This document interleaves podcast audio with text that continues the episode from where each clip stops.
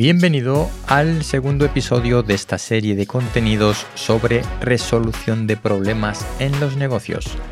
Hoy una aproximación a la detección de problemas en los negocios, sean complejos o no. Quiero tratar la detección de problemas complejos en la empresa y cuando la metodología de consultoría, siguiendo buenas prácticas, no funciona. Soy consciente de que hablar de consultoría para algunos es hablar de recetas inútiles o de poco eficientes. A mí no me gustan las recetas, de hecho yo hace tiempo escribí un artículo cuyo título era Las recetas son mentiras. Y hacía el paralelismo con las recetas de cocina. Pero bueno, me refería en general a las recetas en el marketing y los negocios. Mi acercamiento a los problemas de las empresas o de los emprendedores desde el punto de vista de consultor suele ser el de hacer muchas preguntas. Preguntas que el contrario no se ha hecho y debería haberse hecho. Y digo contrario porque a veces, por no decir casi siempre, el consultor es el enemigo. Pero no estoy aquí para hablar de consultoría ni del décimo hombre, que es otra de las técnicas que me gustan mucho. Y te dejo en las notas una referencia por si no sabes lo que es el décimo hombre. Como nota al margen, tengo un podcast llamado El décimo hombre sobre ciencia y naturaleza.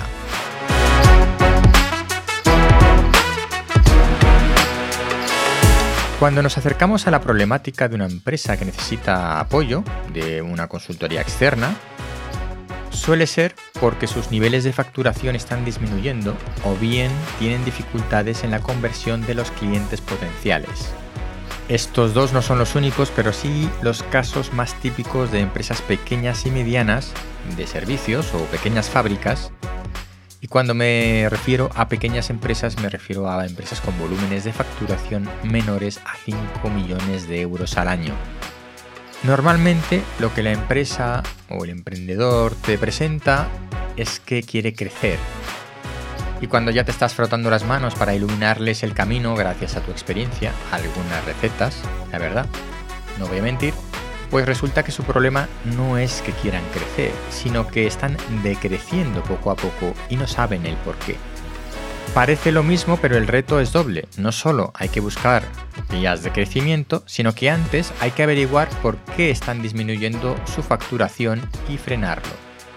Aunque en realidad si haces esto último pues es probable que la empresa vuelva a crecer porque estás dando respuesta a, a las dos cosas. La disminución de la facturación puede parecer que tiene motivos claros, pero la realidad esconde siempre mucha incertidumbre sobre los motivos.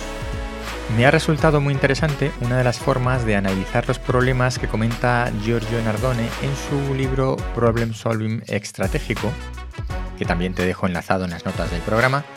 Se trata de buscar las maneras de empeorar el problema. Esto, además de descartar posibles vías erróneas para arreglarlo, abre la mente a las posibilidades positivas, a todo aquello que puede afectar de manera positiva al problema aunque parezca contraintuitivo.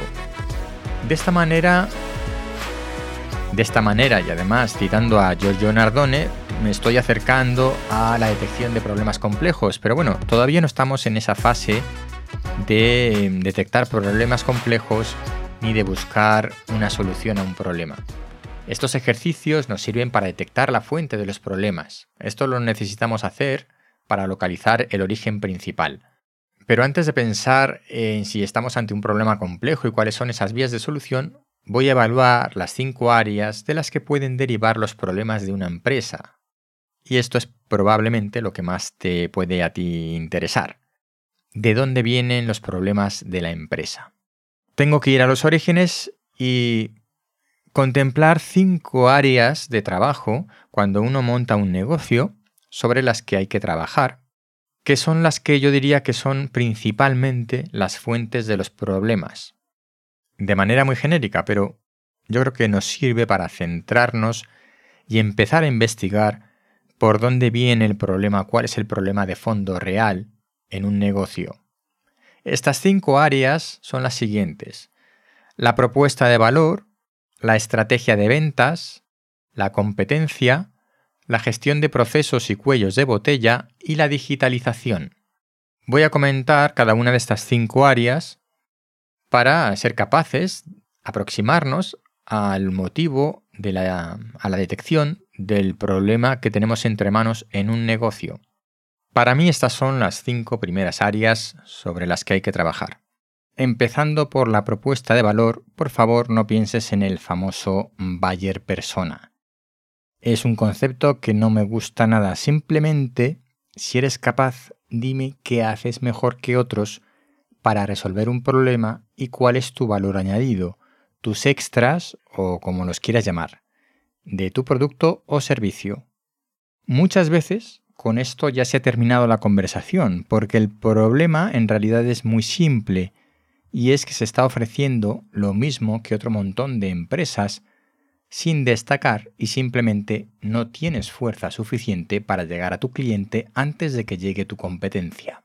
En resumen, si no eres diferente a la competencia, no esperes retorno salvo que el mercado esté desatendido. Este es el primer problema de los mercados océano rojo, pero bueno, vamos a suponer que por aquí no hemos encontrado un problema, un defecto. Estrategia de ventas. A grandes rasgos, las cosas no se venden solas. Y esas cosas que supuestamente se venden solas en realidad son vendidas gracias a la excelencia del producto o del servicio, así que en realidad no se venden solas. Por tanto, necesitamos una estrategia organizada para vender. Podemos acertar más o menos, pero necesitamos una estrategia sobre la que trabajar nuestras ventas. Si no la tenemos, tendremos que analizar cómo estamos vendiendo y es posible que el problema simplemente esté ahí, aunque después el problema sea más profundo. En relación a la competencia, no seré yo quien ponga los esfuerzos continuamente en estar pendientes de la competencia, pero tenemos que ser diferentes, ya lo he dicho antes, e incluso aprovecharnos de los movimientos que haga la competencia para mover el mercado y nosotros movernos con ellos. Esto es como los bares, salvo que haya un océano rojo, dos bares uno al lado del otro funcionarán mejor que cada uno en una punta de la calle. Ahora bien, si en un bar tienen como especialidad las alitas de pollo, en el bar del lado no puedo tener la misma especialidad. Esto es como jugar al precio. Si tú juegas a precio, solo puede quedar uno, solo puede haber uno que sea el más barato.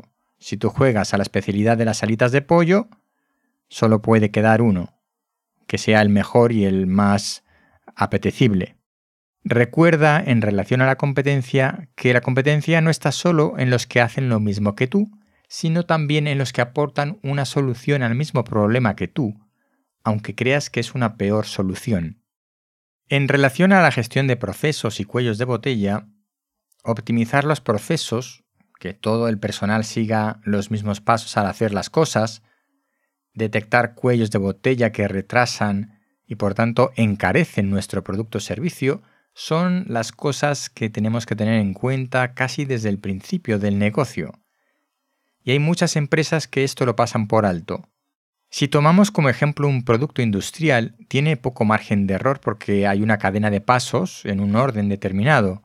La clave es optimizar esos pasos, que el orden sea el adecuado y que ninguno de los pasos frene la velocidad de la cadena.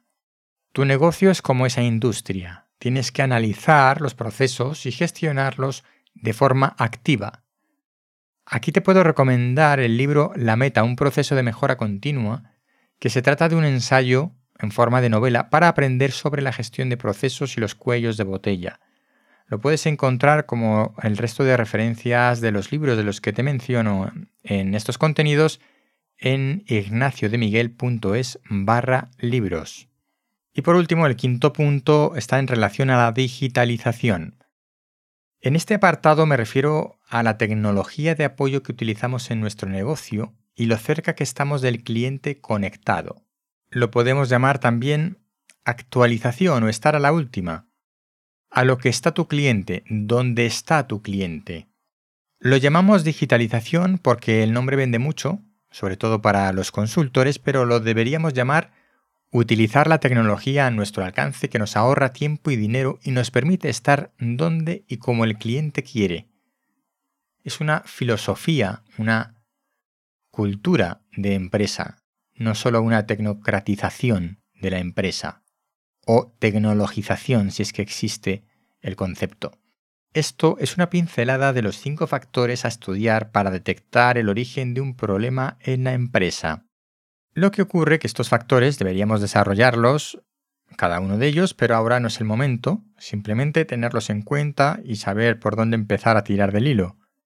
Y hay ocasiones en las que este análisis no nos detecta, no nos dice dónde está el problema o que lo que ocurre es que hay una combinación de varios factores de distintas categorías o que nos falta alguna categoría para determinar el problema.